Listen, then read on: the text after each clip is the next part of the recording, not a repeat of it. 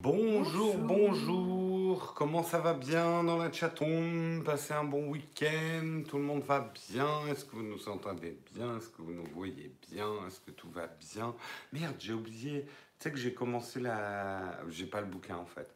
J'ai commencé à faire les expressions françaises des US pour la Ah. nouvelle rubrique. Mais ça sera pas quand on sera chez toi, ça sera que quand je serai à l'atelier. Facile, hein, je vois bien. Hein, tu Mais fais non, la mais je- je vais pas prendre- les Texcopes où je suis là. hein. Mais non, mais je vais. Ben, t'as qu'à trouver une rubrique à toi. Voilà. Le lien Utip, merci Samuel, on nous entend bien. 5 sur 5, nickel. Nickel. Nickel, nickel en nickel. On remercie nos contributeurs du jour aujourd'hui, Callahan, MT Over, Elliot Rock, Sébastien et Desseraval. Merci beaucoup à vous les contributeurs, sans qui nous ne, serons, nous ne serions pas grand-chose, voire rien. Ouais. On va commencer tout de suite par le sommaire. Marion, de quoi va-t-on parler ce matin? C'est moi qui vais commencer. Je vais vous En parler... fait, un anniversaire aujourd'hui. Oui, Happy Birthday to the Bitcoin, hein, les grandes dates de son histoire. Nous allons revoir un petit peu l'histoire folle, un petit peu folle en tout cas, du Bitcoin en premier article. Et ensuite, Marion, Et puis, on va parler de Valve. Valve qui a accidentellement euh, dévoilé Steam TV, euh, sa plateforme de euh, broadcast. Et du coup, on va en parler justement. Eh bien nous aussi on est content de te voir euh, au Chicat, bon retour parmi nous. Nous parlerons ensuite de Elon Musk qui se confie sur l'année épouvantable qu'il vient de vivre. Effectivement, les hauts et les bas d'Elon Musk, doit-on s'inquiéter pour Elon Musk? On peut presque se poser la question. Ouais. Et puis on continuera avec streaming encore, mais cette fois-ci, ce sera plutôt du contenu euh, vidéo lié à Netflix. C'est Netflix qui va proposer des espaces publicitaires entre les épisodes. Alors là, là, j'entends euh, le- tout le monde râler, mais ne vous inquiétez pas, ça n'est pas si moche que ça en a l'air. On parlera également de Shadow, du Shadow PC, puisqu'ils ont annoncé il y a 2-3 jours, et je voulais quand même le préciser, puisque vous savez que c'est un produit qu'on suit de très près sur Nowtech, qu'ils lancent leur offre de stockage supplémentaire, 1 teraoctet, à un prix assez cassé. Oui. Et puis, euh, on parlera de Google, pas de stockage chez Google, euh, mais plutôt euh, de boutique, de boutique Google. Et oui, et donc ça serait une première, donc on aura une rumeur à ce sujet. Boutique physique. Boutique physique, tout à Tout fait. à fait, tout à fait. Voilà en tout cas pour le programme de ce lundi matin. Pourquoi ne pas mettre la pub en même temps que le générique de fin? Euh, on- Ah bah, tu verras euh, pour Netflix, Ah tu oui, verras Netflix, comment ça se passera, qu'est-ce que c'est comme type de pub et où est-ce que ça sera placé. Si on mettait en plus la pub en générique de fin, il n'y a pas grand monde qui regarderait la pub. Mais faux, Hein? Faux. Ah bon, d'accord. J'ai rien dit, j'ai pas lu l'article. C'est Voilà. toi qui l'as préparé. Tout à fait, tout à Euh, fait. oui, vous n'avez pas vu, mais en fait, on est accompagné par un troisième présentateur ce matin, euh, voilà, qui, qui profite des pigeons à travers la Dis fenêtre. bonjour, Whisky. Bonjour. Non, mais l'embête pas. Il est moyennement réveillé, hein, lui, hein, ce matin. Oui, il est bien lourd en plus. hein. Ouais, on, sent, hein. on sent qu'il n'est pas très réveillé. Non. Voilà, Voilà, bon, il s'est est recouché Vite d'ailleurs. recouché. Allez, Marion, je commence. Ça va être assez long. Je vais essayer d'être rapide puisque on va revenir sur les 10 ans du Bitcoin. Les 10 ans du Bitcoin, effectivement, puisque le Bitcoin est apparu en 2008. En tout cas, en 2008. Déjà. Enfin, Ouais, déjà, oui, oui, et le temps passe vite. Mm. En le 18 août 2008, une personne anonyme réservait le nom de domaine bitcoin- euh, bitcoin.org. Alors, on fête l'anniversaire de la création du nom de Bitcoin, mais le premier Bitcoin, comme vous allez le voir, n'a pas été créé en 2008, justement. Euh, il posait donc les bases de la première monnaie électronique mondiale sur laquelle aucune autorité ne pouvait exercer son contrôle. Dix ans plus tard, le Bitcoin pèse plus de 100 milliards de dollars et continue d'éveiller la curiosité avec les fluctuations de sa valeur. Donc, euh, on a déjà fait le 18 août. Le 31 octobre 2008, il y a eu la publication de White Paper. C'est assez important parce qu'en fait, le fameux euh, Satoshi Nakamoto publie un message dans la liste des diffusions d'emails réservées aux cypherpunk. Ceux qui étaient les premiers effectivement euh, autour de la création du Bitcoin, euh, qui était un mouvement de personnes utilisant la cryptographie pour protéger la vie privée. Il a écrit Je travaille sur un nouveau système de monnaie électronique entièrement en peer-to-peer, en pair à pair, sans, ouais, sans tiers de confiance. Donc c'était un peu, et il a publié un peu le white paper, on va dire livre blanc, en tout cas le, les, fondamentaux, un texte qui est toujours d'actualité aujourd'hui. Oui, généralement c'est un peu la charte. C'est la charte, euh, voilà, la charte d'utilisation.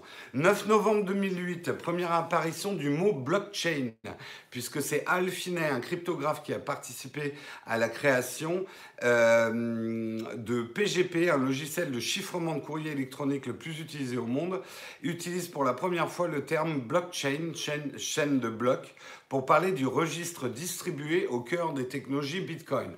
On ne va pas revenir sur l'explication du blockchain, mais sachez que ça date de 2008. Le 3 janvier 2009, c'est la création des premiers Bitcoins. Donc c'est en 2009. Les 50 premiers Bitcoins émis euh, n'ont jamais été envoyés à qui que ce soit. Seul Satoshi Nakamoto dispose de la clé cryptographique pouvant les déplacer. Le premier envoi de Bitcoin, donc le premier Bitcoin en publiquement envoyé, voilà, a été, euh, quant à lui, a eu lieu le 12 janvier entre Satoshi Nakamoto et Al justement. Le 5 octobre, première estimation de la valeur du Bitcoin. Et la première valeur du Bitcoin était de 0,001 dollars. Euh, ce montant est déterminé par le coût en production en électricité que euh, la création d'une unité de Bitcoin coûtait à l'époque. Puisqu'à l'époque, un simple PC, et un PC de 2009, suffisait pour miner, en fait, pour créer euh, un Bitcoin. Ce n'est plus du tout le cas aujourd'hui, justement, et ça coûte beaucoup plus cher en électricité à produire un Bitcoin. Donc retenez bien quand même 0,01 dollar le premier Bitcoin. Le 22 mai 2010, c'est connu comme le Bitcoin Pizza Day, puisque ah c'est le premier achat d'un bien physique avec des Bitcoins, puisque c'est le développeur euh, Laszlo, Laszlo euh,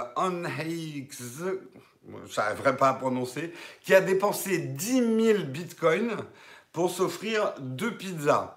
Hein, je vous invite même à... il doit les avoir mal digérées, ces pizzas, depuis. Bah, c'est devenu les pizzas les plus chères du monde. Voilà, c'est les pizzas les bah, plus chères du monde. On avait fêté l'anniversaire de, Exactement. Euh, le 12 décembre 2010, disparition publique de Satoshi Nakamoto, le fameux mystère qui entoure les bitcoins.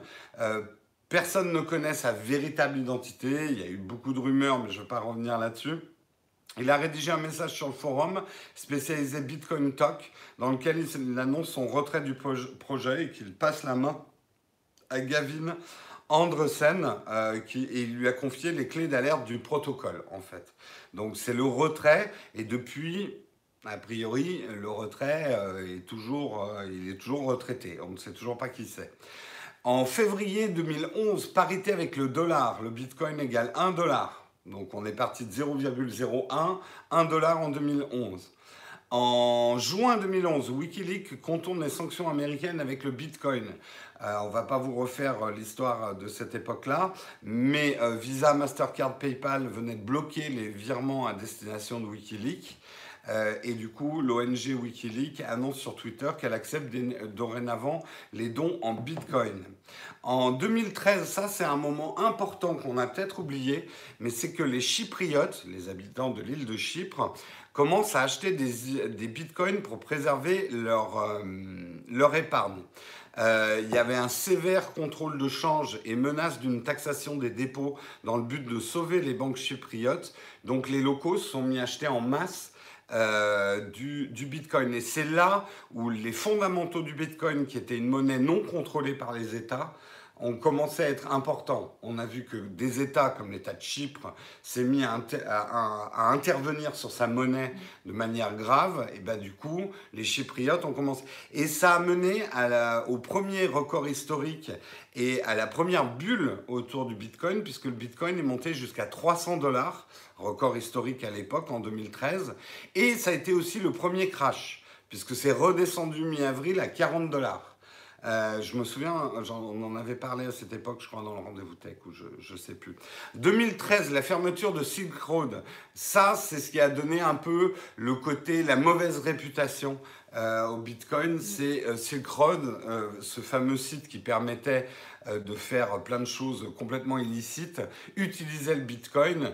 Et c'est à cette époque-là que le grand public s'était un petit peu aperçu que le Bitcoin servait aussi euh, à des transactions plus que douteuses. Je ne sais pas si on a perdu la chatroom ou s'ils écoutent religieusement, mais, non, mais ils sont très sages. Ça, ça, ne pipe pas mot, hein Ah si, un petit peu. On va faire toutes les dates. Pascal, il s'est déjà endormi. Euh, non, on arrive presque à la fin. 28 novembre 2013, le Bitcoin atteint 1000 dollars. Donc à peine deux ans après, 1000 fois plus. Ça, ça a commencé à grimper vite. Euh, en 2014, en février 2014, euh, la première grosse faillite autour du Bitcoin, puisque c'est Mt. Gox euh, qui a été un piratage a entraîné le vol de 650 000 Bitcoins. Et le patron français à l'époque, Marc Carpelles, pardon, de Mt. Gox, a entraîné donc la faillite.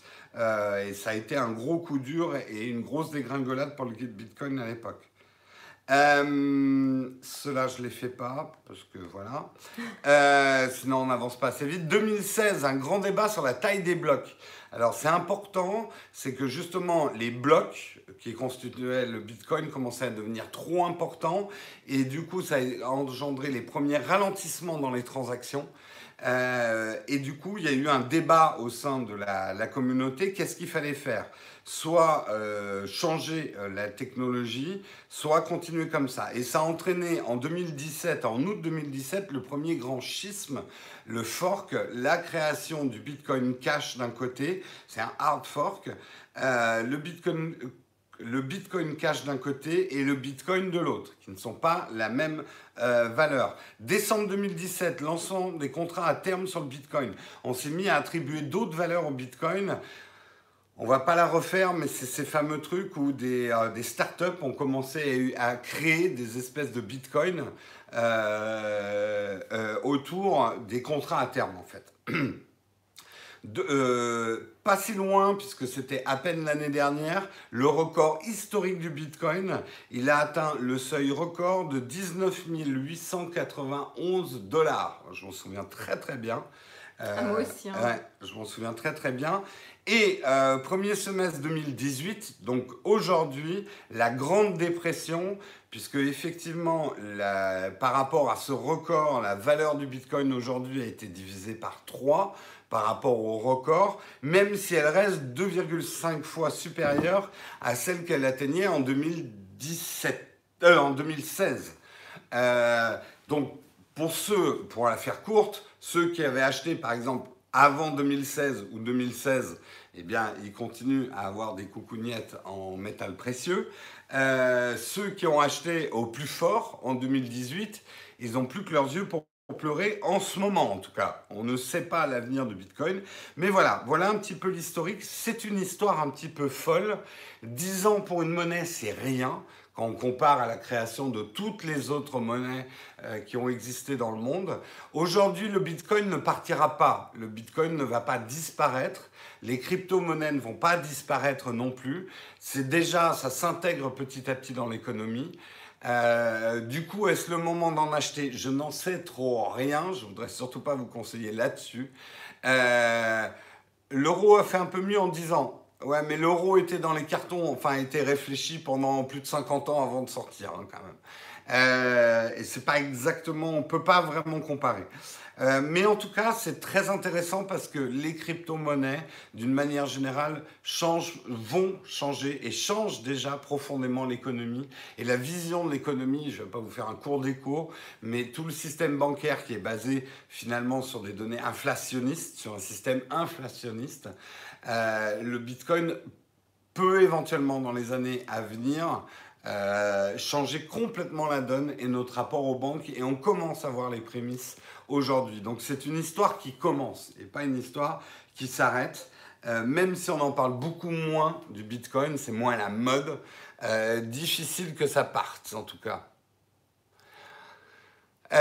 et après, chacun, chacun de se faire une idée. Euh, on n'est pas obligé d'investir pour suivre non plus. Euh, là, on voulait juste vous faire un historique des bitcoins. Marion, je te propose d'enchaîner parce que c'est vrai que ça a été un petit peu long cet historique. Mais bon, oui, il mais fallait le faire. C'est intéressant, quand même, euh, dix de ans voir après. tout ce qui de- s'est passé, quoi. Voilà, de faire le point sur la progression et l'évolution euh, de cette nouvelle monnaie qui va, qui va potentiellement euh, changer un petit peu la manière de penser euh, et le rapport qu'on peut avoir euh, à ça. hein, Bah, c'est intéressant de voir en ce moment des pays qui sont en faillite, et il y en a, hein, le Venezuela pour pour pas en parler en ce moment, et que du coup le Bitcoin est devenu une valeur refuge. Ça montre bien qu'une des fonctions premières du Bitcoin, qui est d'être une, monnaie supranationale et empêcher les manipulations de monnaie par les États, a plus ou moins atteint son but quand même. Et c'est intéressant. Tout à fait, tout à fait. Euh, et du coup, on va parler cette fois-ci de Valve avec, euh, sans faire exprès, hein, ils ont- ils l'ont dévoilé alors que c'était pas encore prévu.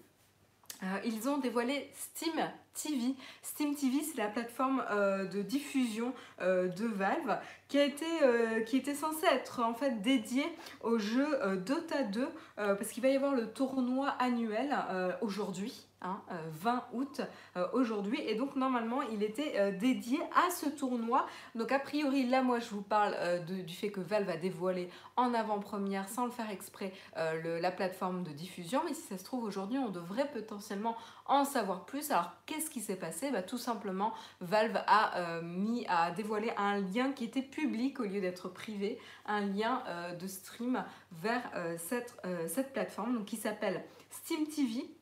Euh, voilà, qui est aujourd'hui, donc comme je disais, dédié uniquement à Dota 2, notamment pour le tournoi. Donc tout le monde ne peut pas diffuser en fait sur la plateforme. C'est pour l'instant vraiment euh, lié à ce, jeu. Euh, et pour l'instant, c'est plutôt basique. Vous pouvez vous connecter avec votre compte Steam, évidemment, pour accéder à votre liste d'amis et pour pouvoir chatter avec eux hein, et faire des, groupes de chat. Voilà. Pour l'instant, comme je disais, vous ne pouvez pas streamer vos propres jeux. Euh, vous avez le stream par chat et le stream euh, euh, parlé. Oui, euh, Voilà, oral. avez- Mm. Voilà, oral. Vous Enfin, avez- vidéo même ou pas? Alors non, il parle pas de vidéo. Tu peux pas te mettre en vignette, parce que c'est ça qui se fait hein, sur Euh, Twitch. Non, j'ai pas. Il n'y a pas beaucoup, beaucoup d'infos. D'infos, ouais, ouais. Tous les... Oui, c'est peut-être, en fait, c'est une, une alpha euh, de ce qu'ils veulent faire. Ah oui, quoi. oui, oui, mais c'est Ouais. même pas une alpha. C'est-à-dire que normalement, c'était déjà un test en interne uniquement. Donc c'est même pas une alpha. Et il pose la question dans la chatroom qui est intéressante, euh, Grégory. Est-ce que est-ce que c'est intentionnel? Est-ce que c'est pour dire, hé, hé, regardez, on est en train de le faire? Est-ce que c'est une fuite maladroite ou... Je pense pas, parce qu'à à 4 jours euh, du, du- de. Si ça se trouve, si c'était pour aujourd'hui, il aurait mieux fallu faire une, euh, valu faire une annonce en fanfare aujourd'hui en même temps que le tournoi. Non, je vois pas trop l'intérêt. Euh, par contre, ce qui est intéressant, c'est que du coup, là, il euh, se lance en concurrence avec Twitch, Mm. euh, Twitch, YouTube Gaming, euh, etc. Donc ça, c'est assez intéressant. Euh, et euh, Discord, maintenant, on va avoir euh, à la fois des, des outsiders, euh, Facebook, des petits qui, vont veut- bien. Facebook qui veut arriver beaucoup là, en signant avec Blizzard et tout ça, qui veut arriver sur le jeu vidéo. Il y a un bras de fer. hein, Ah oui, tout à fait. Et euh, personne n'a l'intention de laisser Twitch dans sa position complètement dominante euh, aujourd'hui, quoi. Euh, Ou même Steam, euh, qui est plus si Oui. dominant que ça, euh, finalement, avec Discord qui, euh, qui le, le, le titille. hein. Donc, euh, donc c'est intéressant. Qui va sortir vainqueur ou lesquels vont sortir vainqueurs de ce bras de fer On ne le sait pas, mais en tout cas, c'est intéressant de voir euh, les différentes euh, tentatives. Donc, euh, on reste euh, connecté aujourd'hui pour voir justement ce que Steam va proposer pour le tournoi euh, Dota 2. Est-ce qu'on va avoir une annonce euh, plus officielle que ce qu'on a eu euh, la semaine dernière? Ça serait intéressant de le savoir. On vous commentera ce, ce combat de titans autour du streaming de jeux vidéo. Quelle marque va faire des teabags aux autres? Euh, Tu sais ce que c'est qu'un teabag Non. Je lui explique ce que c'est qu'un teabag. non, c'est euh, c'est, euh, quand tu humilies ton adversaire euh, dans, dans les jeux, tu poses tes roubignoles sur son visage. Ah, c'est oui. un teabag, voilà. Je, oui, je savais pas que ça s'appelait comme ça. Mm, J'en ai entendu parler. C'est ouais. mignon. C'est- c'est- c'est- Oui, c'est poétique. C'est distingué. C'est distingué, c'est la classe. Euh, quand il y a des sous à prendre, c'est un marché énorme, hein, le, streaming des jeux vidéo. C'est probablement, en tout cas pour nos générations, une grosse partie quand même du sport du futur. Je sais que ça fait euh, halluciner des générations plus anciennes. Euh, on se souviendra de la fameuse sortie d'Antoine de Caunes qui disait mais quoi, des gens regardent d'autres gens jouer? Mais oui, le e-sport, moi je sais que maintenant je regarde par exemple les tournois d'Overwatch. Je les regarde en tout cas les finales. Et c'est agréable à regarder parce que je sais y jouer, donc je connais les Mm. règles, euh, etc. Et euh, C'est ça, les deux ne sont pas incompatibles. Je suis d'accord avec toi, Jérôme. ouais, ouais, je pense que ça va être un gros, gros marché. On va parler un petit peu d'Elon Musk. Elon Musk s'est confié au New York Times dans une interview où il parle de son année épouvantable qu'il vient de vivre. Et euh, il donne pas mal d'infos, mais vous nous donnerez votre ressenti hein, peut-être dans, les jours à venir si vous n'avez pas suivi l'interview. Je vous invite à aller lire l'interview euh, du New York Times, de regarder aussi la vidéo, l'interview qu'il a accordée à Marcus Brownlee autour de Tesla. Et euh, on sent un homme fatigué, extrêmement fatigué. C'est vrai que l'année a été très difficile. Tesla est attaqué de tous les côtés, et notamment par les investisseurs à la baisse à la bourse. Je vous ai déjà expliqué ça dans deux articles, je ne vais pas le refaire. Euh, on va dire Tesla est vraiment sur le grill. Euh, il y a eu plein d'histoires cette année autour de Tesla. Il y a eu les histoires avec le sous-marin, des débordements euh, sur euh, Twitter d'Elon Musk. De production. des difficultés de production. On sent un homme euh, extrêmement fatigué.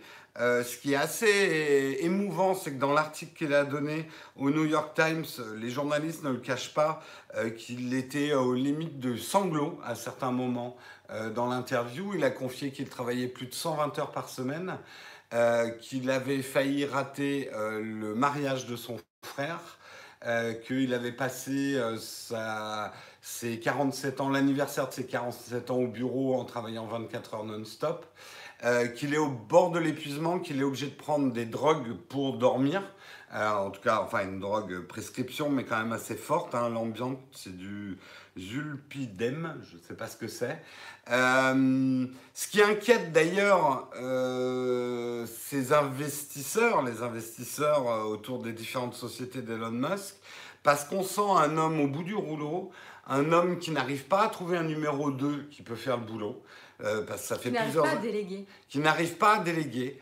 Euh, on le sent hein, dans l'interview. Moi, j'ai vu que l'interview qu'il a fait avec euh, Marcus Brownlee.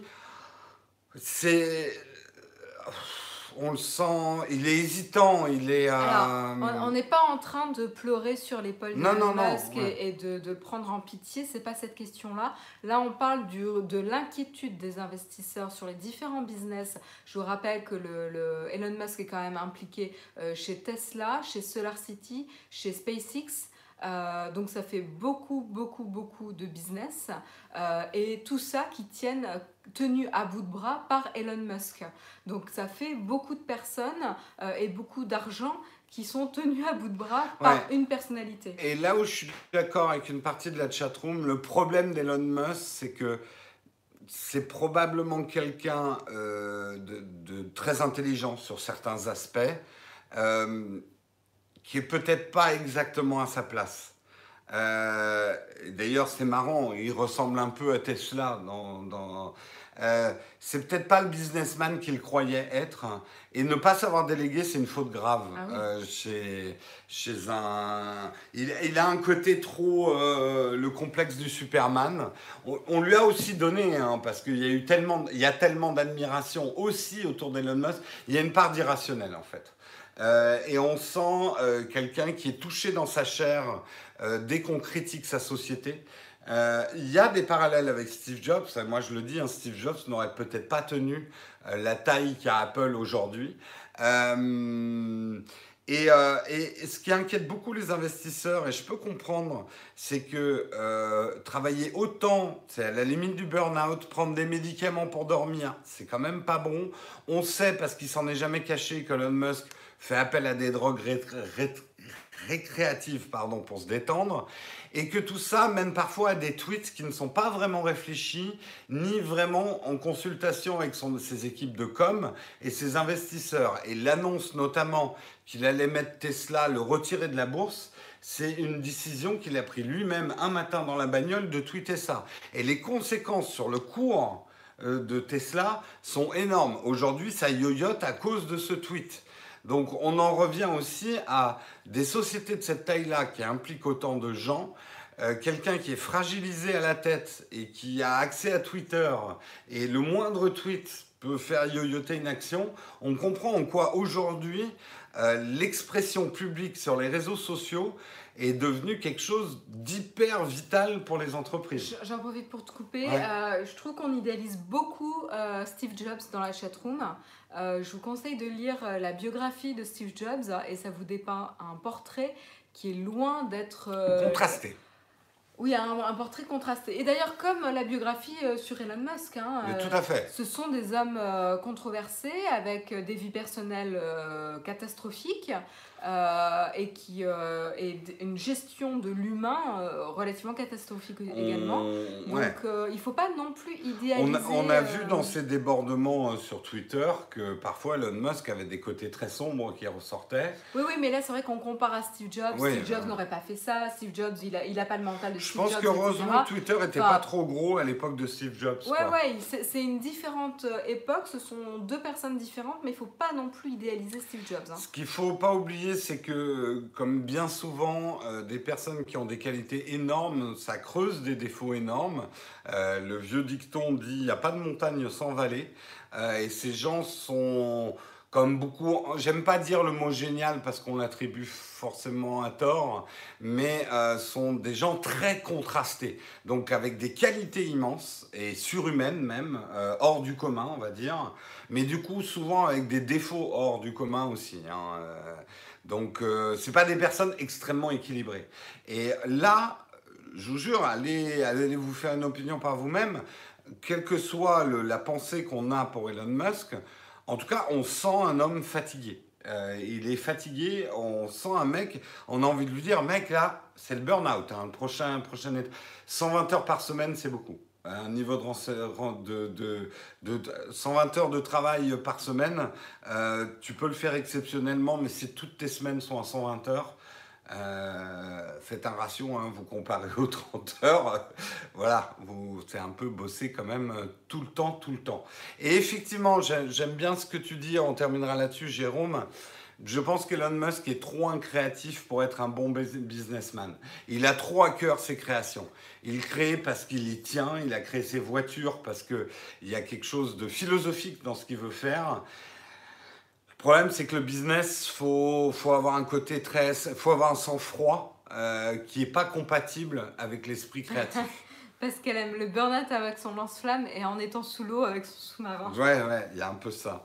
Il y a un petit peu ça. Donc euh, à suivre, euh, à suivre, mais au-delà de ce qu'on pense pour Elon Musk, c'est toujours inquiétant parce que, bah, mine de rien, aujourd'hui, c'est des sociétés qui, là, qui emploient beaucoup de gens. Et euh, il faut ça, faire... ça inquiète là, ça, inquiète, euh, les partenaires, les investisseurs, euh, les, les, salariés, hein, ce genre de, choses. Voilà. Bon, Après, en même temps, en termes de com, ça le rend plus humain aussi. potentiellement. Donc c'est aussi pour participer à l'image que les gens ont. Oui, mais vu le coup de Trafalgar qu'il est en train de faire à la bourse, en ce moment, si la bourse voit des vulnérabilités en lui, ils vont pas arrêter les coups, au contraire. La, la, bourse, ça ressemble à une cour d'école euh, de gamins. S'ils sentent la, la, faiblesse, ils vont taper encore plus fort. On est d'accord, mais la bourse, c'est une chose. Et il y a également la réputation et l'image qu'il véhicule au grand public ou euh, surtout le coup du sous-marin et d'avoir traité euh, mmh, mmh. le sauveteur de pédophile, euh, je veux dire, à un moment donné, le complexe du héros, il peut se le remballer, quoi. et là, du coup, il donne une image beaucoup plus humble, beaucoup plus humaine, certes fragile, mais beaucoup plus humaine, d'un homme qui est ben, surmené et du coup, qui amène à des erreurs. C'est vrai qu'il faudrait qu'il... Il l'a dit d'ailleurs, il n'a pas pris de vacances depuis 2001. Et il n'avait pas pris des vacances, il a été arrêté une semaine parce qu'il a attrapé la malaria. Voilà, c'est son dernier congé, c'est 2001 à cause de la malaria. Effectivement, des petites, les vacances, c'est indispensable à tout le monde. Hein. Euh, il faut en prendre. Mm. Mm. D'ailleurs, on se casse. voilà, sans transition. Sans transition, au revoir. non, nous on a été chanceux pour euh, de déjà euh, pouvoir partir en vacances. Tout à fait, tout à fait. Euh, Marion, c'est à toi. Oui, et on va parler cette fois-ci de Netflix.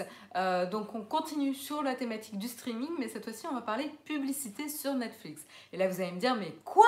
Publicité sur Netflix, c'est inadmissible. C'est On paye- inadmissible. On, paye, le service. on paye le service, c'est inadmissible. Tout à fait. Je te fais la chatroom. Ouais, ouais, ouais, bah tu l'as fait super bien. Mm. Euh, et ben en fait, qu'est-ce qui se passe? C'est pas forcément des publicités. On en a gros. Je, je continue la chatroom. On a, on a, c'est pas forcément des publicités sur euh, des produits inventés, etc. C'est tout simplement euh, la promotion des programmes originaux de Netflix entre deux épisodes que vous regardez. Donc ils vont le placer entre deux épisodes lorsque vous binge-watchez par exemple une série euh, de Netflix. Qu'est-ce que ça veut dire binge-watcher, ce mot anglais? Euh, euh, plusieurs épisodes d'affilée de la même série. D'accord. Voilà. Euh, et donc quand vous finissez un épisode, avant, vous savez, vous avez euh, le petit compteur euh, qui apparaît pour vous prévenir que ça va passer automatiquement au prochain épisode. Et ben avant que ça déclenche le prochain épisode, ça veut dire euh, il va y avoir une petite, euh, une petite transition qui va dire but first check out. Donc, en- mais, mais juste avant, jeter un œil à, voilà, je vous fais une traduction euh, un peu sauvage, mais jeter un œil à, et là ça va être le programme qu'ils veulent promouvoir sur la plateforme. Donc là en fait il ne s'agit pas euh, de pub euh, lambda qui va à l'encontre du fait que vous vous payez déjà pour, le pour la plateforme, mais c'est plutôt vous encourager à découvrir d'autres programmes sur la plateforme et ça évidemment ça fait complètement sens pour Netflix puisqu'ils font, ils produisent énormément de programmes originaux et l'intérêt c'est un des challenges et un des défis sur Netflix, c'est donc de vous faire découvrir, de vous donner envie de continuer à regarder des programmes sur la plateforme. Donc c'est ce pas sujet- vraiment de la pub. C'est de l'autopromo. C'est de l'autopromo, c'est Ouais. une forme de pub. Non mais, alors moi je réagis. Quand t'achetais un DVD autrefois, il y avait des bandes annonces pour acheter d'autres DVD. Ça me choquait pas. Par contre, tu m'aurais collé un, des petits, une pub de petits pois au début de mon DVD, ça m'aurait choqué. Alors, il y a d'autres choses. Il y a un- une chose, moi, qui me choquait sur le DVD, c'est que des fois, tu ne pouvais pas passer. Ah oui, ça oui. Et ça, je veux dire, t'as payé pour avoir ton programme. Euh, si à chaque fois que tu veux le regarder, euh, il faut que tu te tapes les, les pubs, c'est pénible. Mm. Là, ce qui se passe, c'est qu'en plus, ces messages d'autopromo sont complètement euh, skippables. Vous pouvez les passer à tout moment. Donc, vous n'avez aucune obligation de les regarder. Pour ceux qui utilisent Amazon Prime, c'est exactement le comportement d'Amazon Prime, là, pour le coup. C'est-à-dire qu'avant chaque épisode, vous avez un petit interstitiel Oui, d'autopromo. Mais vous pouvez tout à fait le passer. Le zapper, ouais. Voilà, vous avez un du, du coup, si vous voulez jamais aller faire pipi, vous pouvez. Parce que c'est bien aussi des trucs pour euh, les, les pubs entre deux épisodes pour aller faire pipi Ouais. quand tu binge-watch. Et ben là, tu peux dire, ils ont euh, offert un moment pipi. Voilà, c'est en fait c'est le moment pipi. On devrait offrir un moment pipi dans le Texcope euh, le, le matin. Parce que c'est vrai, euh, il y a peut-être euh, certains, après avoir bu leur thé, leur café, euh, ils ont envie de faire pipi et ils peuvent pas pendant une heure faire pipi. Non, mais je pense que c'est un vrai, un- une vraie idée. Ouais. euh, Est-ce que vous voulez qu'on fasse un moment pipi? On, on, pensait l'évolution de de Texcope, on peut introduire un moment pipi. Un- le moment tipi, pi- euh, le moment tipi pipi. Le rêve des incontinents. Et le moment tipi pipi où tu as le choix, où tu vas, tu soulages ta bourse euh, pour faire pipi, soit tu soulages ta bourse pour nous soutenir avec Tipeee. Ah, ah. Ah ah, pas mal, hein Voilà, donc euh, merci pour, euh, pour la, la déviation, Jérôme. Mais voilà, donc en fait, c'est assez logique pour Netflix d'essayer de promouvoir d'autres programmes. On sent qu'ils cherchent pas mal de moyens aujourd'hui pour euh, encourager les utilisateurs à découvrir d'autres programmes. Je ne sais pas si vous avez remarqué, mais ils ont enlevé les descriptions dernièrement pour mettre à la place des mots-clés. Moi, ça me, ça me crispe, ça m'énerve parce que je ne comprends pas de quoi ça parle. Des mots-clés, ça ne me suffit pas. Euh, et donc souvent, euh, je tombe sur des programmes de merde. Parce que les mots-clés C'est horrible là ce qu'ils ont fait en Ah ce moment Netflix. c'est- Alors, Là, on je- en a gros, j'en ai vraiment Je, je gros. sais hein. pas ce que vous en pensez dans la chatroom euh, par rapport à ces mots-clés versus les descriptions des programmes. C'est horrible, on sait même plus quoi regarder, quoi. Ouais. Euh, c'est franchement, c'est horrible. Oui, ils ont enlevé les descriptions. Maintenant, Ouais. vous avez juste des mots-clés. euh, Des mots-clés pour décrire les programmes. Genre hashtag. Ouais. Euh, hashtag, alors, euh, Game of Thrones, hashtag euh, violence, Sexe, fa- famille, compli- famille compliquée. voilà, ça va être ça, quoi. C'est horrible, du coup, tu sais, t'as, aucun résumé du film, quoi. Ouais. Alors on me dit sur Apple TV rien n'a changé. Là c'est vrai que nous on parle par exemple des applications iPhone ou iPad. Euh, donc application iOS et pas Apple TV. Donc c'est possible que tout- sur toutes les plateformes ça n'ait pas changé. Euh, pour les pubs, euh, pour l'autopromo dont on vient de parler, on ne sait pas non plus si ça sera réserv- réservé à certaines plateformes, plateformes pardon, parce qu'aujourd'hui c'est en test tout simplement. Autre nouveauté euh, de Netflix, ils ont supprimé toutes les critiques des utilisateurs qui étaient saisis sur le web. Donc ces critiques, vous pouviez, lors d'un programme, etc., saisir votre avis euh, en tapant une critique écrite. Voilà. Euh, et bien tout simplement, c'était possible de le faire uniquement sur le web et c'était consultable uniquement sur le web. Et donc du coup, au fur et à mesure, cette euh, fonctionnalité était de moins en moins consultée, de moins en moins utilisée. Et donc, voilà, ça fait sens.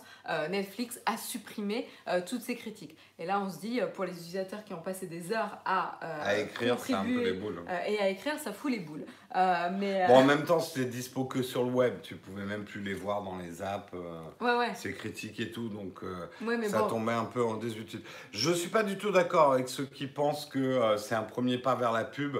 J'y crois pas du tout à un Netflix financé par la pub qui serait gratuit. Non, parce que c'est pas du tout le. Il faut, il faut partir de c'est la. pas du tout le même business. Il faut partir de la problématique. La Mm. problématique ici, c'est d'encourager les utilisateurs à découvrir toujours plus de contenu pour les garder sur la plateforme. C'est pas un moyen pas un moyen alternatif de monétiser la plateforme. On n'est pas du tout sur le même, le même problématique.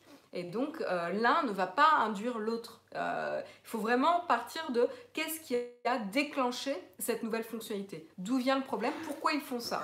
Et, et là, euh, la, la- la pub, la pub sur des produits vaisselle ou, des, ou euh, la dernière voiture commercialisée, ça ne va pas du tout les aider à vous faire découvrir, vous, des programmes originaux. C'est intéressant euh, ce que dit Vincent. On accepte bien au cinéma, alors qu'on a payé la place, d'avoir des pubs. Mais est-ce qu'on accepterait sur une plateforme de streaming qu'on paye d'avoir des pubs? Je pense que non. Mais pourquoi on accepte au cinéma? Parce qu'au cinéma, alors euh, il y, a, il y a deux choses. Au cinéma, à l'origine, euh, le ratio pub-trailer était différent déjà. Oui, déjà. Il y a pas mal d'années, il y avait exclusivement des trailers. Ouais, et puis il y a toujours eu Jean Mineur qui est hyper sympathique. Enfin, quand je dis trailer, c'est des bandes annonces. hein. Donc, euh, et au fur et à mesure, en effet, ce qui était de plus en plus euh, OK pour euh, acheter de l'espace publicitaire, euh, donc au lieu de mettre des trailers, c'était de la publicité, en effet, parce que l'attention, etc., était beaucoup plus importante. En effet, ça peut, moi, ça me pose problème. hein. Les pubs au cinéma, ça me saoule. Je vais pas au cinéma pour être bombardé de Tu sais que le, bah, c'est mes souvenirs de cours de pub, euh, le cinéma est le média dans lequel il y a le meilleur taux de mémorisation de la pub sûr, ouais. parce que les gens sont détendus, ils sont immobilisés, ils peuvent pas partir chercher des chips Et ils au ont rien frigo. d'autre à regarder. Ils n'ont rien d'autre à regarder. Et c'est pour ça que les pubs sont toujours différentes au cinéma et à la télé. Elles sont un peu plus longues. On essaie de mettre des belles pubs et tout parce que c'est le meilleur endroit où les marques sont mémorisées. quoi. C'est intéressant. C'est intéressant. Tout à fait, tout à fait. Mais on l'accepterait pas sur nos plateformes de streaming. Voilà pour la news. Donc pour l'instant, c'est en test. Euh, On ne sait pas encore sur quand est-ce qu'on pourra voir son arrivée euh, sur la plateforme et sur quelle plateforme. On ne sait pas encore. Voilà, voilà. Euh, euh, faut peut-être. Soi-disant, on paiera plus cher la place, comme c'est si on. Ouais, ouais, on nous dit toujours euh, les, les places de ciné seraient plus chères s'il n'y avait pas la pub. Bah, Ah bah elles ont augmenté ça. ouais. Elles ont, le prix a augmenté en même temps que le, le- la quantité de Le publicité. ciné à donc 20 il y a- euros, on n'en est pas loin. Ah bah on l'a eu. Oh, on hein, l'a eu déjà. hein, déjà, ouais. Ouais, putain. C'est fou. C'est fou. C'est complètement fou. Euh, parlons rapidement d'un truc complètement fou aussi.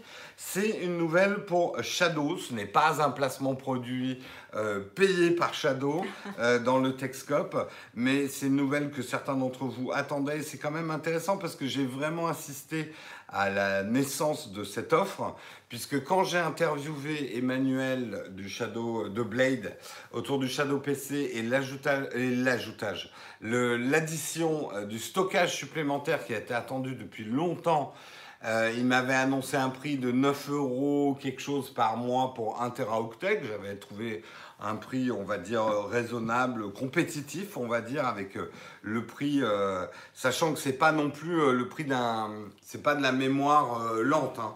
C'est un Tera rapide sur lequel tu peux installer des logiciels, etc. Eh bien, en fait, ils ont annoncé un prix encore plus compétitif puisque euh, ça va coûter 2,95 euh, euh, euros par mois pour 1 teraoctet. Et même, je ne sais pas si j'ai le droit de le dire, je dis quand même, pour les early birds, c'est gratos. Ceux qui, les 500 premiers contributeurs. De toute façon, ça va se savoir. Ça va se savoir. donc en fait, c'est pas mal. Si on compare la concurrence, Apple, tu as 20 gigas pour 2,99 euros. Microsoft, tu as 50 gigas pour 2 euros par euh, mois. Et Google, 1,99 euh, euros pour 100 gigas. Attends, c'est quelque chose, Marion, tu as dû les prendre hier. Euh, on va pas raconter toute ton histoire. alors, bien sûr, il faut ajouter ce prix à l'abonnement de votre Shadow. de, on va dire, 3 euros par mois. Mais 3 euros par mois pour avoir 1 teraoctet, c'est pas mal. Le seul truc que je dis, c'est que le problème, c'est que c'est presque indispensable de le prendre.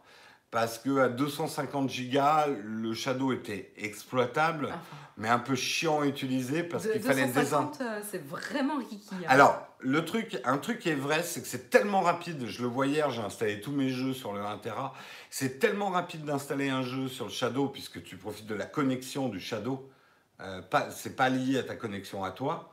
Euh, que bon, c'était handicapant, mais pas complètement pénalisant. Alors pour moi, c'est justement euh, par les performances au lieu d'expérience. Oui, oui, oui, on est euh, d'accord. Pourquoi tu vas me demander de refaire la manip quatre fois juste parce que tu veux pas me donner le stockage suffisant en fait? Et donc là, c'est l'utilisateur qui, soit, qui doit s'adapter au service au lieu d'avoir un service qui s'adapte à l'utilisateur. Ouais, mais donc c'est une bonne nouvelle. Mais c'est une bonne nouvelle, c'est une bonne nouvelle, voilà. Et puis, euh, et puis voilà, c'était la petite news sur Shadow, sur le Shadow PC. Qu'est-ce qui s'est dit dans la chatroom? Shadow mesquin. Alors, je vais répondre à Monstrobaf qui a fait un commentaire intéressant. Il demande pourquoi Netflix euh, veut absolument encourager les utilisateurs à garder d'autres programmes. Ça va potentiellement leur coûter plus cher parce qu'il y a évidemment le prix de la bande passante euh, pour regarder le programme. Et de toute façon, les utilisateurs payent. Une chose, euh, et d'ailleurs tu as eu la réponse, c'est l'engagement des utilisateurs sur la plateforme. Si quelqu'un euh, achète l'abonnement euh, Netflix et qu'en fait au fur et à mesure il arrête de l'utiliser parce qu'il a regardé la série pour laquelle il l'a acheté en premier lieu et qu'il ne l'ouvre plus, eh ben, évidemment, la prochaine fois il pense à Netflix, il va dire Ah, mais oui, c'est vrai, j'ai un abonnement qui ne me sert à rien, et donc du coup, je vais me désabonner.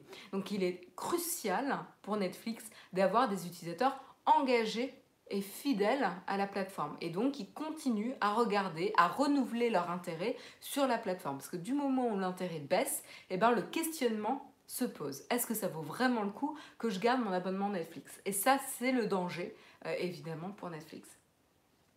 Tout à fait, tout à fait. À quelqu'un qui disait euh, j'ai peur de Shadow, j'ai pas envie que nos belles tours PC disparaissent sniff. Tu sais Sylvain, je pense que tu es peut-être dans la position euh, quand, on s'est mis à moins utiliser les chevaux comme moyen de locomotion parce que le moteur est arrivé, certains ont pu craindre la disparition de ces magnifiques animaux euh, qui étaient les chevaux et le rapport qu'ils avaient avec les hommes. Or, aujourd'hui, les chevaux n'ont pas disparu, ils ont pris une place euh, peut-être plus honorifique qu'utilitaire. Je pense que les tours PC, ça sera toujours la même chose, même si je suis persuadé que le cloud et l'avenir de pas mal d'utilisation de l'ordinateur, dont le gaming, il y aura toujours des gens pour faire des très belles tours et la forme d'art autour du, tuning de tours existera toujours. Euh, je pense que le rapport physique existera toujours, sauf que ça sera une petite catégorie de collectionneurs et ça sera pas grand public. Parce que là où je suis pas d'accord avec toi, c'est que toutes les tours ne sont pas belles. quoi. Euh, tu as des tours quand même PC qui sont super moches. Voilà. Et comme dit Fred, tu iras nourrir la tour avec des carottes. Non, Fred n'a pas compris mon analogie. Voilà. Mais je voulais être rassuré. Je pense qu'il y aura toujours des PC physiques. Merci Pascal pour ton super chat. Jérôme est bien passé d'un Nokia 1616 à un iPhone 10. Tout à fait. Euh, Après le PC déporté, il faut une bonne connexion. Oui, mais les bonnes connexions vont arriver aussi. On ne pourra pas empêcher les bonnes connexions d'arriver. Elles vont peut-être mettre le temps, mais elles arriveront. Voilà, on va pas repartir sur un débat sur euh, Shadow PC, c'est le bien. Vous pouvez regarder les, différentes on vidéos. On a fait des tonnes de vidéos et il y en a une autre qui va arriver sur Shadow bientôt. Parce que je vous le spoil, je vais tester Shadow sur la Surface Go. Voilà, et on termine euh, on termine avec euh, une dernière news qui est une rumeur qui concerne Google. Google est une potentielle boutique physique. Et oui, euh, c'est un peu le petit dernier euh, des euh, constructeurs tech. Hein. Apple a ses Apple Store, Xiaomi a ses Mi Store, Huawei et Samsung ont eux également leur propre boutique. Mais c'est vrai que Google, Microsoft également a sa vitrine, mais c'est vrai que Google, eh ben, à part des boutiques temporaires, éphémères, notamment à New York lors de la sortie, c'était euh, je sais plus pour quelle occasion, c'était la sortie du Pixel 2, je crois, ou je me souviens plus. Bref, ils avaient fait une boutique éphémère à l'époque pour l'événement de la sortie d'un de leurs euh, appareils. Et eh ben, à part les boutiques éphémères, il n'y avait pas grand chose pour Google. Donc, il n'y avait pas vraiment moyen de pouvoir euh, vraiment faire l'expérience Google en boutique avant d'acheter euh, un appareil de, la marque. Donc c'est un petit peu problématique. Et puis du coup, ça montrait hein, vraiment le positionnement de Google sur euh, software et services euh, seulement et pas du tout, pas du tout constructeur d'appareils en soi. Et là, c'est vrai que dernièrement, euh, il faut qu'ils amorcent un changement puisqu'ils sont de plus en plus présents à la fois avec la sortie imminente du Pixel 3, à la fois avec euh, leur Google Home euh, et Google Home Mini, etc., avec leurs différentes enceintes connectées, ils ont également euh, une batterie d'appareils euh, avec la Chromecast, euh, bref, tout ce qui est domotique également. Donc il faut maintenant qu'ils commencent à se faire un nom et à donner des espaces pour faire l'expérience. Parce que là, l'idée, la boutique, c'est pas forcément d'accroître les ventes, non, hein, on le sait pour Apple, on le sait pour les autres. Pas, les boutiques ne sont pas vecteurs de mm, plus de ventes, mais plutôt de promouvoir l'expérience du constructeur.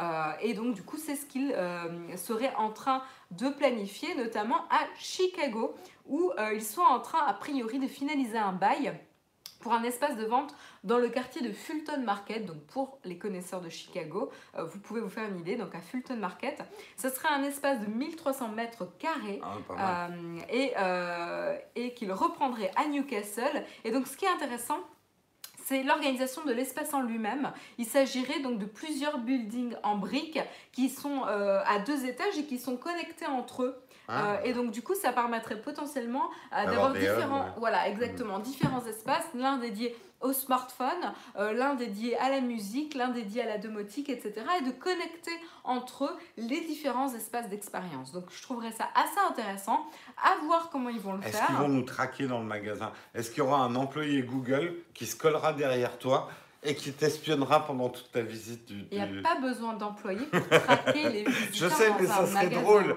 Ça serait drôle. T'imagines un mec qui se colle derrière toi et qui regarde tout ce que tu fais. Bonjour, je suis Google. Alors pour ceux qui n'étaient pas au courant, mais les grandes surfaces et notamment les, supermarchés le font depuis des années. Ils traquent le parcours des personnes qui vont faire leurs courses. On traque même les regards des gens sur les packaging. Ouais, combien de temps vous arrêtez, quel parcours vous prenez, etc.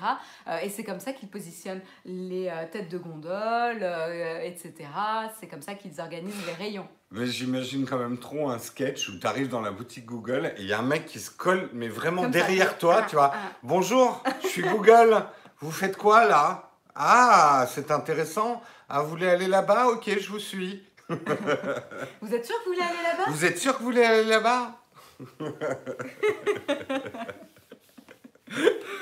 Donc, euh, donc voilà pour la rumeur, c'est pas encore confirmé, mais c'est euh, le Chicago Tribune qui a, euh, qui a diffusé l'information.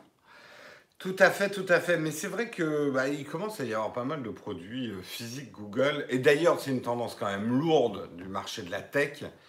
Aujourd'hui, de dire je suis que logiciel ou je suis que hardware quand tu te places en haut, c'est stupide. Euh, on sent bien que l'imbrication, elle est trop importante aujourd'hui. Et c'est souvent ce qu'on a reproché à Google en fait. Bah. C'est que par rapport à Apple, ils seront toujours derrière parce que euh, Apple, justement, avec ses, euh, cette gestion propriétaire et fermée et cette belle intégration software hardware, euh, ils n'arriveront jamais à la même qualité euh, qu'Apple quoi. Ouais, ouais, et donc là, fait. du coup, ils veulent démontrer l'inverse. C'est pour ça d'ailleurs qu'ils font énormément la promotion euh, des devices qui ont, enfin des appareils qui ont, qui n'ont pas de surcouche aussi Mm. hein, qui on va avoir un label spécifique. Et donc, du coup, pour montrer que l'intégration est beaucoup plus optimale. Tout à fait, tout à Et fait. là, on a, on a le petit schéma de Sony qui explique pourquoi euh, la mise à jour euh, Android euh, Putain, oui, j'en ai pas fait 5 cet va, article, va mais... arriver trop tard. Mais c'est intéressant. Les mecs de chez Sony prennent plus de temps à faire des slides pour vous expliquer pourquoi ça prend autant de temps de faire les mises à jour Android sur leur smartphone. C'est, ça se marche un peu sur la tête. hein. Ouais. Ouais. Enfin bref, on vous aime bien Sony quand même, hein, pour vos appareils photo surtout. Euh... Et c'est la fin du Texcop. Il Déjà, mais Marion, 8h50. c'est pas possible. Bah, on est dans les temps. Oui, oui, on est dans Euh, le il temps. est 8h50. Évidemment, on remercie toutes les personnes qui euh, nous ont accompagnés durant cette émission. Euh, si l'émission vous a plu, n'hésitez pas à mettre un petit pouce up ou à nous soutenir sur Tipeee, évidemment. Et puis, on vous souhaite une excellente journée si vous ne pouvez pas rester avec nous. Tipeee, il faut croiser en haut, parce que sinon, c'est pas un Tipeee. Ça, c'est juste... Ah bah merde, euh, du coup, je me suis trompée durant le... lorsque j'ai fait le tournage. Ouais, bah c'est pas grave, euh, j'ai rien dit, mais j'en pense pas moins. Euh, Euh, Spoiler, euh, nous euh, avons un le- tournage le- avec Marion dans la boîte. Exactement, dans la boîte. Non, Ça mais maintenant. dire, ça ne veut il pas va- dire qu'il- Non, mais maintenant, ça voilà. ne veut pas dire qu'il va être monté demain, mais il y en a un dans la boîte. Après, ils vont être là. C'est. euh, euh, à quand À quand la vidéo avec Marion Bah, on ne sait À pas. quand À On ne quand sait À quand On sait pas. On sait pas. On sait pas. On sait pas. Euh, non, mais ton test est tellement parfait que. euh, je sais que ça va être un montage facile, donc ça va être un montage de réserve pour un moment où on a. Voilà. Donc Vous ça voyez va un pas peu sortir. le, le boulot, ça, ça un va de pas sortir tout de suite. Voilà. ah Bref, mais Tipeee, c'est comme ça. Pourquoi il y a le volume qui a changé Je sais pas. À quand la vidéo? Ah, Donc c'est pour quand Et que Mais quand? Vous êtes parfait là, vous jouez Pas de question rôle. platinium, merci Samuel. Merci Samuel. Bon, euh... fallait réserver la surprise. Spoiler. Oh, t'as tout spoilé. Ah, j'ai Ah. gâché la surprise. mais t'as pas dit sur quoi était la vidéo. Ah, il s'en doute. Ouais. Euh, mais quand? Hein, Quand? Allez, euh, évite le burn-out. Ah, c'est pas mal le burn-out, c'est joli. Ah, YouTube sponsor, est-ce que ça avance Euh, tu veux dire euh, membre, euh, machin Peut-être. Je promets rien. Mais Caribou et moi, on a d'autres montages sur le feu aussi. Caribou est occupé aussi, hein. Il Ouais, pas ouais, le faut pas croire. Ah, Non, mais juste pour vous expliquer, on a reçu, que vous compreniez un peu le quotidien de la chaîne, on reçoit quasiment la même semaine le Note, euh, le Note 9, euh, le- la Surface Go, euh, on a la vidéo du membership YouTube à faire, et tout ça la même semaine parce que que ce soit le Note 9 ou la Surface Go, je dois les rendre hyper vite. Donc j'ai, on a déjà trois tournages à faire cette semaine, euh, avec les montages qui s'enchaînent derrière. Vous voyez, il a voulu créer des angoisses. là. Regardez, je- j'en j'en transpire. Hein, voilà. Elon Musk bosse plus. J'ai eu des semaines à 120. hein. J'ai déjà fait les semaines à 120. Mais j'avoue que je n'enchaîne pas les semaines à 120. Parce que j'ai pas envie de me tuer non plus à la tâche. Mais. euh, euh, Oui, euh, j'ai vu la story de Karina, ouais, où Ouais. elle a fait, où, où- où son Final Cut planté. euh, Ah oui, je l'ai pas vu cette, cette story. Il faut elle que je la regarde. marrante, ouais. Ouais. Je, je, je regarderai ça. Est-ce qu'il y a d'autres questions dans la chatroom? J'ai déjà fait des semaines à 4 heures, ne te la pète pas. Moi aussi, hein, des époques de ma vie, les semaines à 4 heures, je faisais. Euh, vous testerez via SOS Ciné le smartphone de chez Red. On ne sait pas, honnêtement, je ne l'ai pas précommandé, je ne sais pas si je l'aurai. Vous excitez pas autour du smartphone de Red. Avez-vous déjà regardé un épisode de Disenchantment Non, Non. je connais pas du tout. Vous utilisez quel navigateur Internet et quel moteur de recherche DuckDuckGo? Non, j'ai jamais utilisé DuckDuckGo. J'alterne entre Google et euh, un petit peu Quant de temps en temps. Et quel, euh, nav- euh, quel navigateur? Ah, j'en utilise trois parce que je sépare mes identités. Donc j'utilise Safari, j'utilise Chrome et j'utilise Firefox. Fi- oui, oui. Que conseillerais-tu comme opérateur pour avoir fibre plus tel et TV Je ne donne aucun conseil d'opérateur parce que ça dépend complètement Ouais. de l'endroit où tu es. Ça ne dépend pas des opérateurs, euh, la qualité, ça dépend de l'endroit où tu es. Donc demande à tes voisins. Le mieux, c'est de demander à ses voisins en Tout fait. fait. J'ai vu 5 épisodes de Désenchanté, c'est pas mal, pas révolutionnaire, mais pas mal. Mm. Où est le chat? Il est sur son. Ah non, il est pas sur l'arbre à chat. Aucune idée. Je sais pas où il est.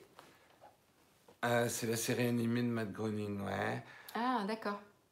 Une grande histoire d'amour avec Quant, ironique. Non, mais Quant, moi je trouve que euh, après, il faut que ça évolue encore, il faut que ça mature. Mais je trouve que quand même, il y a des trucs super intéressants. Euh, L'atelier est orange. Pourquoi? J'ai pas compris. C'est pas grave. Jérôme regardait Amicalement Vôtre à sa sortie. Arrête, putain, Amicalement Vôtre, c'est sorti dans les années 60. C'est méchant, ça. Arrêtez d'être méchant avec moi. Sinon, je deviens méchant avec vous. Euh...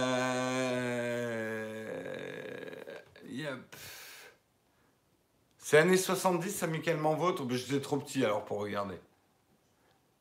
Euh, Je suis né dans les années 70, hein, pas dans les années 60. Thierry Lafronde, ah, après, tu rigoles, mais Thierry Lafronde était encore diffusé. Alors Thierry Lafronde, je crois que ça date vraiment des années 50. Mais c'était diffusé à la télé française pendant les années 80, avec Zora Larousse et tout ça. hein. Euh, L'atelier Orange, le studio de Naotech. Ah oui, et euh, Vibré, euh, Fibré chez Orange, oui, tout à fait. Moi, j'ai regardé Melrose Place à sa sortie. Moi aussi. Jérôme a déjà vu un T-Rex. J'ai inventé le feu. Alors remerciez-moi, hein Non mais zut quoi. Euh, Est-ce qu'il y a d'autres questions? Non, on, a, on ne regarde pas The Good Place. On l'a vu sur euh, Netflix, euh, mais on ne le regarde pas, non. Non, une nouvelle série que j'ai commencée, c'est The Marvelous Mrs. Euh, Ouais, je l'ai commencé aussi, c'est pas mal. Tu sais qu'hier, ça m'a. Du coup, je me suis couché un peu tard à cause de ça. J'ai regardé trois épisodes. C'est vrai. Ah, Ouais. trois épisodes Ouais, trois T'es épisodes. pire que moi Ouais. Et, euh, et en fait, c'est euh, dans les années 60, je crois. Euh, c'est une jeune femme de l'Upper East Side qui est mariée, etc., qui se fait larguer par son mari et qui va commencer à faire du stand-up, euh, du stand-up comédie. Et c'est euh, c'est assez craquant, en fait. Ouais, c'est pas mal. L'univers est bien fait, elle est très attachante. Les, pas qu'elle, les personnages sont assez attachants. J'aime beaucoup la musique. Ouais, Euh, ouais, bah oui, bah, c'est les années bons 50, titres. New York. Il y a euh, des très bons titres et, euh, et ouais, c'est une histoire attachante et ça, Mm, il y a mm, des mm. bons moments rigolos. L'actrice est vraiment bien. euh, J'ai déjà vu quelque part, mais je sais plus où. Ouais, moi aussi, elle me dit quelque chose, mais euh, les, acteurs, les acteurs secondaires sont chouettes aussi. Ouais, ouais, non, Ils non, c'est chouette. euh, de plus en plus. Puis bah, après, on est un peu. Bon, c'est les familles juives, New York, les années 50, etc. Ouais. Il, y a des, il y a des trucs. euh, mais Oui, on a vu euh, Mad Men intégralement. ouais. Ouais, ouais. Euh, The Marvelous Mrs. Maisel. Maisel, tout à fait, tout à fait. Voilà. Voilà, voilà. Allez, d'autres questions Une dernière question, puis on va vous laisser.